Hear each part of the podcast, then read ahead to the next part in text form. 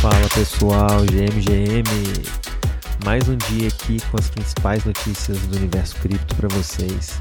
Hoje estamos aqui é, com meu grande parceiro e amigo Y, o maior bearish sincerão do mercado Web3.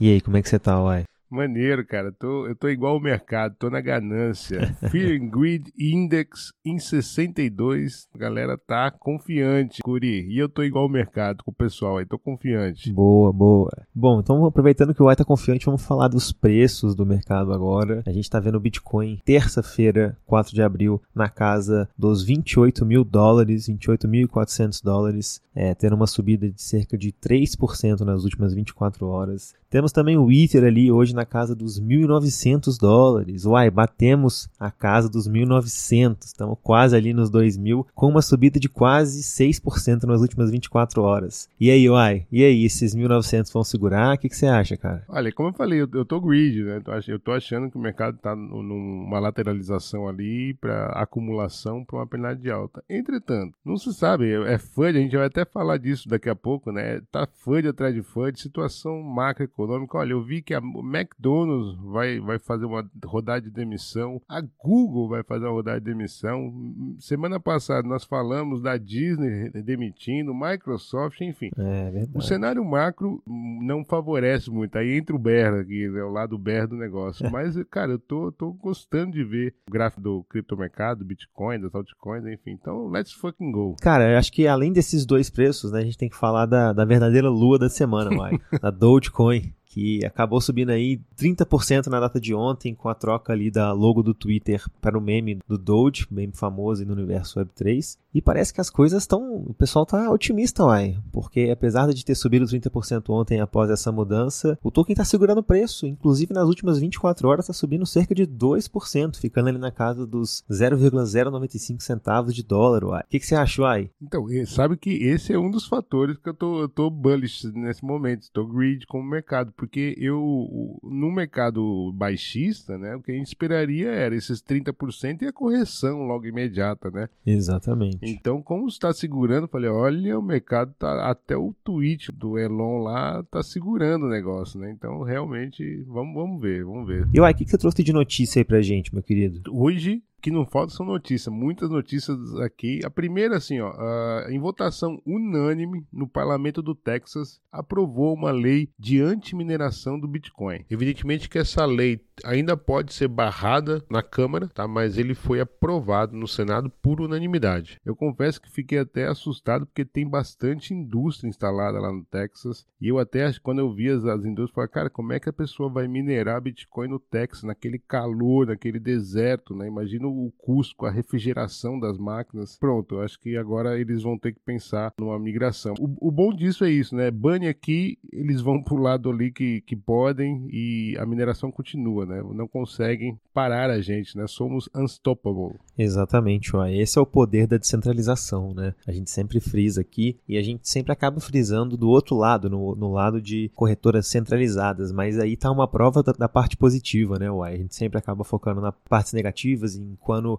dá problemas que a gente precisa da, da, da descentralização, mas não. Esse aí é um caso que mostra pra gente que a descentralização é importante em todos os âmbitos e que redes descentralizadas são realmente é, um dos maiores poderes que a gente tem hoje, Waico. Muito legal isso mesmo. E o que mais que você tem aí? Que eu vi que hoje você tá com o bolso cheio de notícias pra gente, então. Mais uma corretora, dessa vez foi a Paxful, uma, uma corretora grande até nos Estados Unidos e também na China, ela também atua na China que estava com pretensões de vir para o Brasil. Olha, a Paxos anunciou que vai encerrar as atividades citando desafios regulatórios. Abrem aspas, saquem suas criptomoedas. Hoje a, Paxos suspenderá seu marketplace e não temos a certeza se ele vai voltar.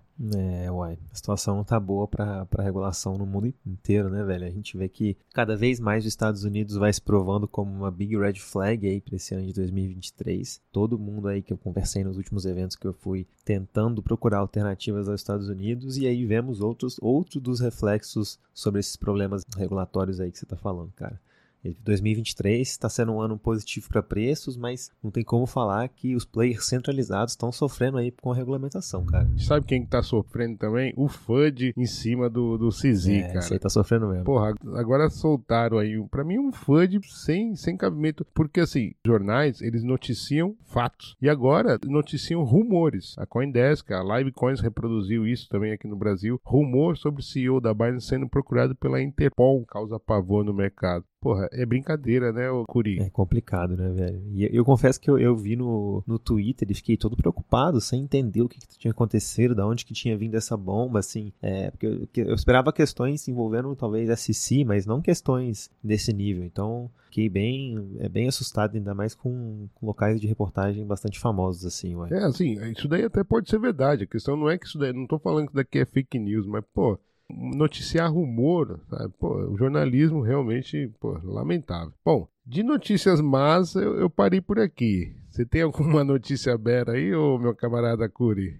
Cara, eu tenho. Essa notícia que vai doer no peito de muitos de que muitos que estão ouvindo a gente aí, que frequentam a comunidade, que fazem parte da Web3 aí, raiz. Que essa, essa vai doer, uai. Não vou ter, nem ter como é, não ser duro, cara. Quer dizer, então, que o, o mundo dos POAPs de graça acabou, uai. Acabou, mas calma aí, também temos um catch aí nessa, nessa notícia. O que aconteceu hoje? O Poap mandou um e-mail para todo mundo aí que estava que na plataforma e reportou uma mudança ali nos usos comerciais da plataforma. A partir do dia 17 de abril, os usos comerciais dentro da plataforma vão se tornar pagos. Então você vai ter que pagar para mintar os seus POAPs ali se for para usos comerciais. Eu acredito que deva ser referente a empresas criando POAPs, então, por exemplo, para eventos, por exemplo, também para iniciativas e etc. Não sabemos exatamente como na prática vai funcionar ainda, mas o lado bom disso tudo, pelo menos, é que para as pessoas, para os usuários, aparentemente os POAPs ainda vão continuar de graça. Uma mudança bem drástica, mas uma mudança também que faz sentido com relação ao protocolo. Eu acho que uma hora ou outra a gente ia acabar esperando que algo do tipo acontecesse, eles já estavam implementando alguns outros mecanismos mecanismos para pessoas pagarem, caso, caso quiserem, queriam incentivar. Então, eu acho que eu já achei que isso ia vir no momento até talvez anterior, mas de qualquer forma ficou triste por isso tudo, ai. O que, que você achou disso aí tudo, cara? Fiquei muito triste, né? E, e ao mesmo tempo já tava, eu já tava com essa,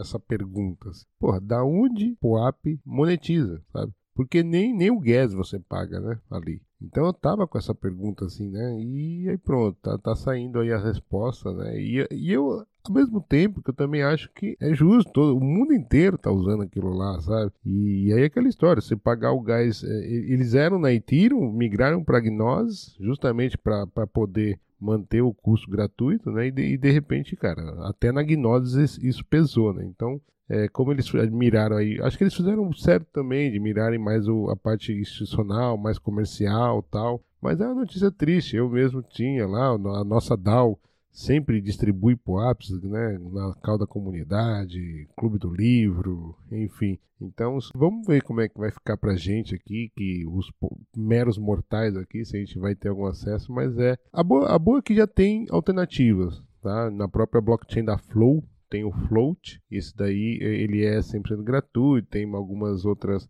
é, vantagens ali, enfim. Mas é uma notícia é, um pouco triste, assim, mas eu confesso que eu já até esperava algo do tipo, assim. Exatamente. Eu, eu acho que por enquanto vai ter o preço de um dólar por POAP para as empresas que tiverem interesse, mas de qualquer forma é, é uma situação triste aí para nós amantes de POAPs aqui, pois que é. recolhemos é. em todos os lugares possíveis, né, Uai? Quem colecionou, colecionou.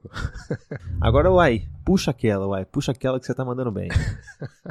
Olha, ZK-Sync já ultrapassou 110 milhões de dólares de volume no seu DeFi, tá? Muito provavelmente isso são os caçadores ali de airdrop, mas bem interessante esse volume aí, 110 milhões na ZK-Sync, meu camarada. Caramba, velho, que doideira. Acabei de entrar aqui no site L2Bit, que, que dá para você ver os TVLs. Nesse exato momento da nossa gravação, 121 milhões de AUI.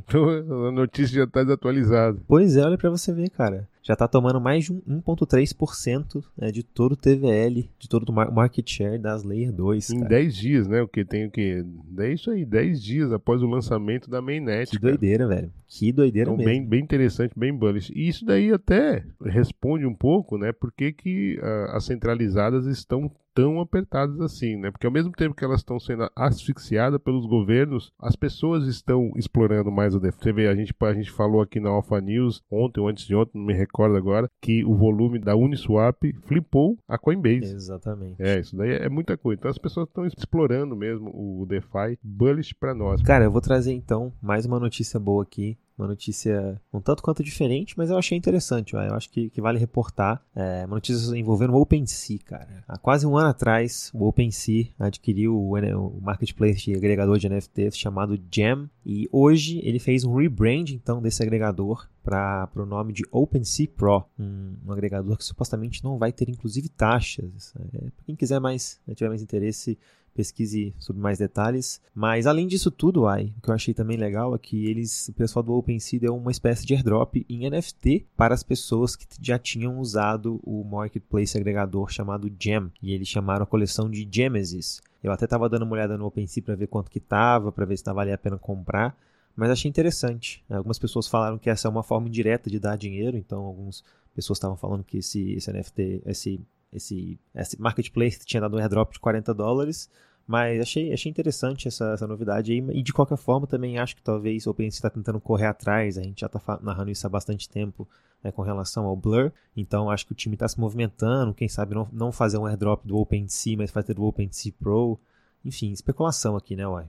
Olha, Celo Foundation e Google Cloud fazem parceria para apoiar startups Web3 sustentáveis. A colaboração está definida para permitir que os fundadores que criam no Celo acessem créditos para o Google Cloud e a plataforma de desenvolvimento móvel do Google, a Firebase. Bem interessante esse movimento. Aliás, a Celo foi a atração recente no nosso podcast, né, Curi? Exatamente, cara. A gente entrevistou a Mila, Mila super gente fina falou pra caramba sobre, muito bem sobre Celo, sobre ecossistema, sobre as iniciativas aí, envolvendo inclusive o governo brasileiro.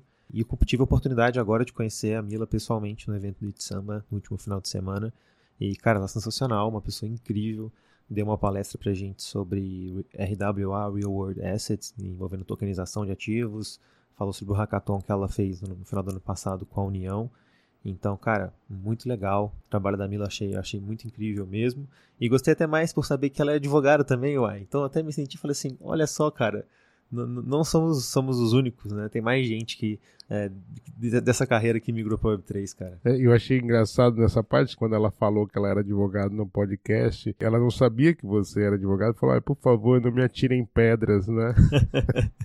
Exatamente, velho. Mas foi muito legal mesmo. O trabalho que a Celo tá fazendo, ela também tava lá super empolgada com o Hackathon. É muito legal, cara. Muito legal ver também a proposta deles de ser mobile first. Um projeto bem interessante. Show de bola. Olha, e os torcedores e torcedoras do Palmeiras podem aí comemorar afinal vão poder comprar agora o token Verdão. É uma parceria com a Sócios.com. Vai ser a partir do dia 26 de abril, ele vai estar tá disponível na plataforma Sócios.com. Olha só, hein, uai. Parece que o, mundo do futebol, de tokenização desse, desses times ainda não, é, não tá apagado, não. O fogo tá vindo ainda. E eu confesso que eu não sou um fã muito assíduo de futebol, mas sei que essas iniciativas aí estão cada vez mais presentes e acho extremamente interessantes. Essa notícia, ela contrasta um pouco com o que nós também já falamos aqui no Alpha News, né? Quando o Flamengo deixou de receber 24 milhões de reais por crise nos fan tokens da mesma plataforma, da Sócio.com, que é da blockchain da Chiles. Boa, e seguindo aqui então, aí, a gente tem que trazer o desfecho de uma história que a gente narra há tempos, né, Uai?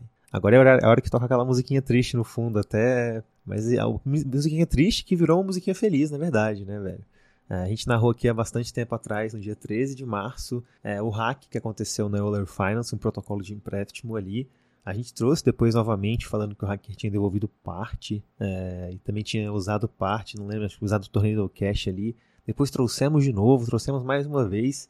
E hoje chegou o dia de encerrar essa história, uai. Mas pelo menos vamos encerrar de uma forma positiva. Na data de hoje, é, dia 4 de abril, o hacker da Euler Finance devolveu todos os fundos ali é, que tinha sido roubado, cara. Mais de 200 milhões de dólares é, devolvidos ali para o protocolo da Euler Finance, que muito que a gente até comentou que talvez se não tivesse esse dinheiro devolvido não conseguiria continuar com o protocolo, cara. E aí, Uai, tá feliz com esse desfecho? Feliz, feliz demais, cara. É, realmente, é... inusitado, né? No mínimo. Curioso demais. Ele era o, até então o maior hack do, do ano, 2023. E, pô, cara, o, ele, ele começou ali, né? Mandou mil, mil itens, depois mandou mil itens. Foram três seguidas de mil itens, né? Três mil itens. Aí depois eu tô arrependido, arrasei com, com vidas, com pessoas, com profissionais, com projetos e não sei o que. Aí devolveu aquela.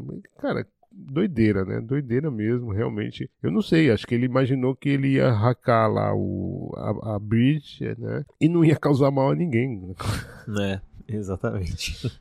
tá mesmo complicado. Olha, falando em causar mal em alguém, e aí eu espero que esse hacker não tenha a mesma cara de pau que o Suzu tem. O Suzu anunciou hoje, junto com seu outro cofundador da Three Arrows Capital, Kylie Davis, uma exchange, meu camarada. É brincadeira, hein? Chamada Open Exchange. Cara, óleo de peroba, né? Cara, é brincadeira, não tem nem o que falar. Óleo de peroba pra essa cara de pau. Suzu voltou com uma exchange, meus amigos. Que doideira, cara. O Web3 tem de tudo, né? A gente tem é, dono de empresa bilionária estilando token indiretamente. A gente tem galera que, quebrando e dando golpe voltando. Velho, só na Web3 mesmo, uai. É complicado, complicado. Bom, então é isso. Com essas notícias aí, eu espero que você tenha gostado do nosso Alpha News. Hoje é o Alpha News 23, esse número. Ele é muito especial para uh, os devotos de São Jorge. Valeu, galera. Lembrando a todos que nada falado aqui é recomendação de investimento, nem de compra nem de venda. Nosso objetivo é único e estritamente educacional. É isso aí. Nos vemos amanhã então, meu querido. Ficamos por aqui. Forte abraço.